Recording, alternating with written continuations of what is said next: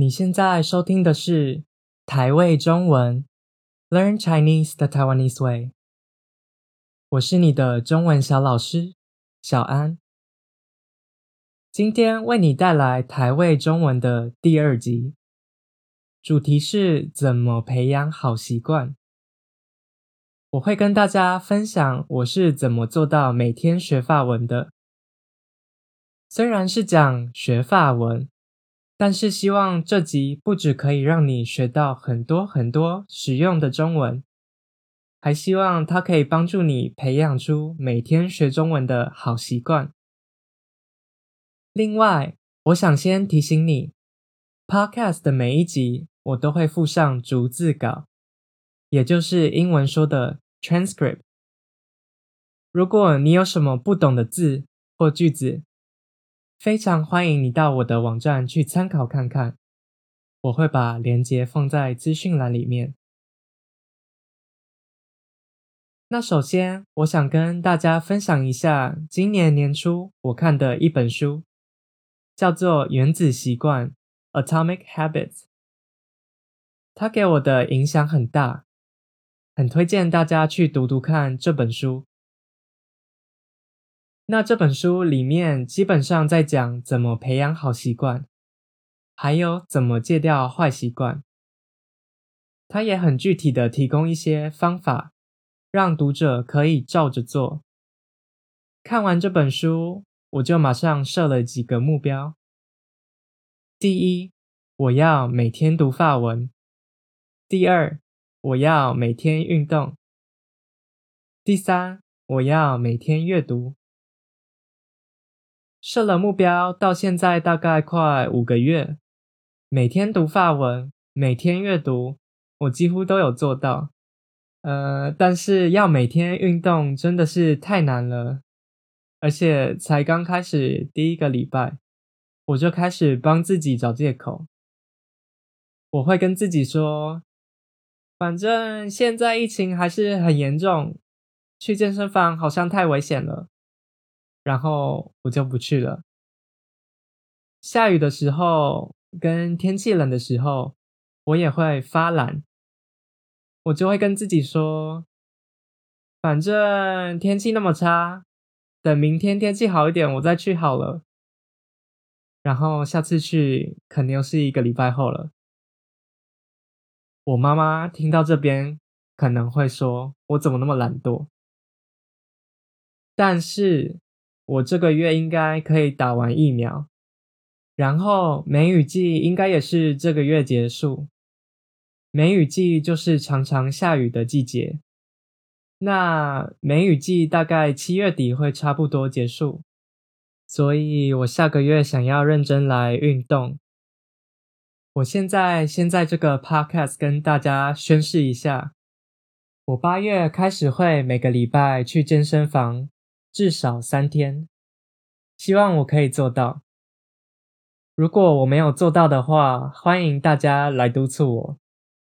我猜我朋友听到这边真的会来督促我，那就请大家拭目以待。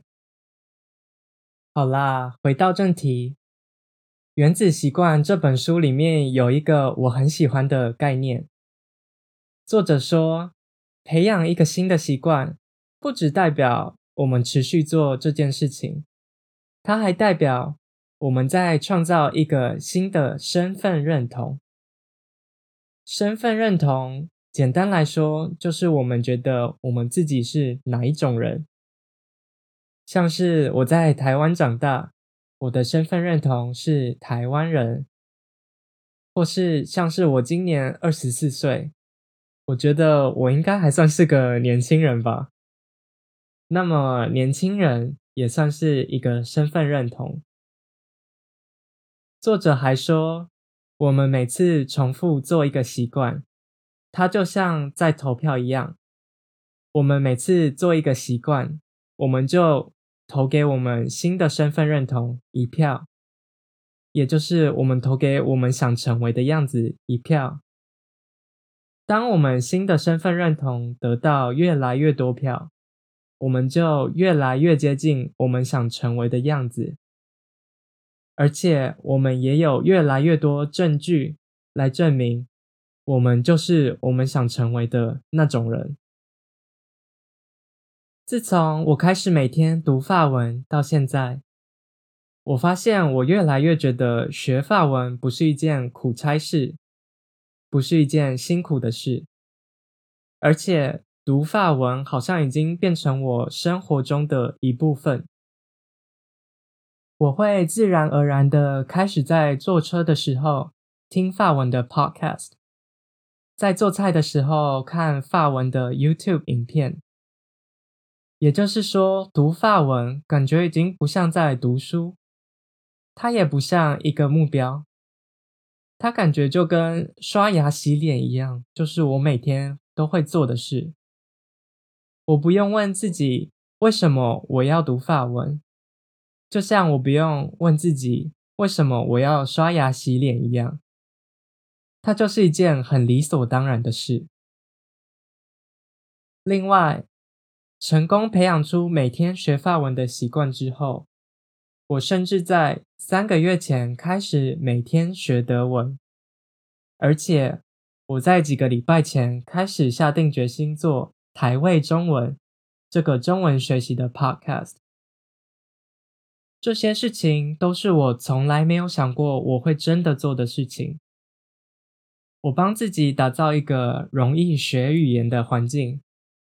然后在这个环境的影响之下，我做的事情跟我想的事情跟语言越来越相关，而且我觉得我帮自己创造了一个新的身份认同。我新的身份认同就是一个喜欢学语言的人。我想要学语言，我也想帮助别人学语言。这些就是我在几个月下来观察到我自己的改变。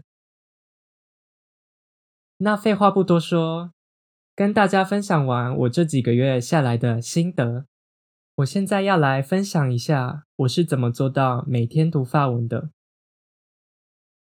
首先，《原子习惯》这本书里面讲到，我觉得最重要的是，让执行新的习惯很容易。我刚刚有提到，我帮自己打造了一个容易学语言的环境。那我做了什么呢？我开始使用一个语言学习 App，它叫做 Link。可能有一些听众知道，但是我还是要介绍一下。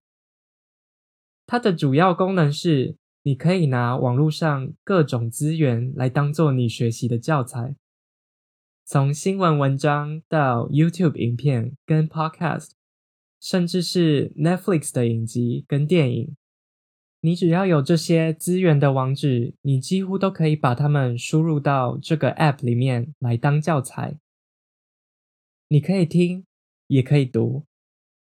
我觉得这个功能真的很棒，因为它让我可以从有兴趣的东西来学法文。总之。这个 App 让我学语言的方式变得很简单，我所有需要的东西全部都整合在这个 App 里面。它让我觉得学法文很轻松，很容易。那这里要提一下《原子习惯》这本书里面第二个重点，也就是我们可以在原本的习惯中找出空档，来培养新的习惯。空档。就是你在做一件事情中间，可能有一些空闲的时间，那些空闲的时间，没有事情做的时间，就叫做空档。我搭车去上班的时候，会用这个 app 来读法文；出门买菜的时候，会用这个 app 来听法文；睡觉前也会再用一下这个 app。所以我几乎有空档。有空闲的时间，我都会拿来用这个 app。你们可以看到，我原本的习惯是搭车去上班、出门买菜、睡觉。但是自从我开始决定每天读法文，我就在这些原本的习惯加上读法文这个步骤。那也是因为 Link 这个 app 真的很方便。我才可以随时随地在有空档的时候读法文。Link 这个 App 还有另外一个功能，是你可以设目标。比如说，我就设一天最少要学十三个生字，只要学了十三个新的字，这个 App 就会帮我做记录，说我有达成目标。我就是拿这个来当做我有没有每天读法文的标准。到现在我做这集 Podcast 的时候，我已经连续一百四十七天。差不多连续五个月有达成目标了。你可能会觉得一天十三个单字，这样没有很多啊？对学一个语言来说，会不会太慢？但是《原子习惯》这本书说，习惯的培养要注重我们重复做的次数，而不是一次做多少。那这也是第三个重点。所以，我们有没有每天做到，其实比我们一天做多少还来得重要。不知道大家以前当学生会不会像我一样？我很喜欢做读书计划，我做读书计划大概比读书还开心吧。但是我每次做读书计划，都会把我一天的目标设得太高，我真的从来没有达成过。不然就是前几天有达成，然后接下来就越来越懒惰。我只要一次读很多书，隔天就会觉得，反正昨天读了那么多，休息一下好了，然后我就不读了。但是有时候没读书，我又会觉得好像有一点点罪恶感呢。我会觉得有一点压力。觉得自己怎么没做到这些应该要做的事情？那如果我们把每次达成习惯的标准放低一点，我们就不会觉得压力这么大了，也不会觉得要达成目标好像很困难。所以我建议大家，如果你有用语言学习 App，或是你自己定读书计划的话，把目标设得简单一点不是坏事，它还有可能让你做一件事情更持久，更可以持续下去。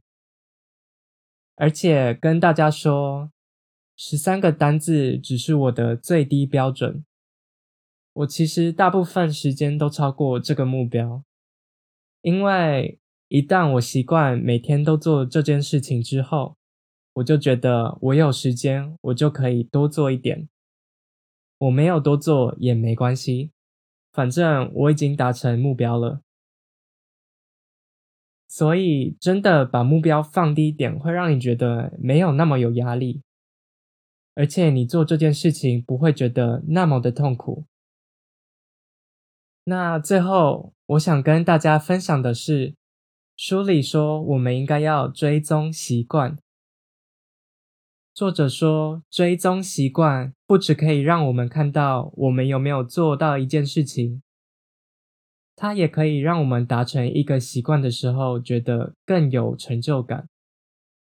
像我现在已经连续一百四十七天读法文，我就觉得我更不想放弃，而且看这个数字越来越大，我也觉得很有成就感。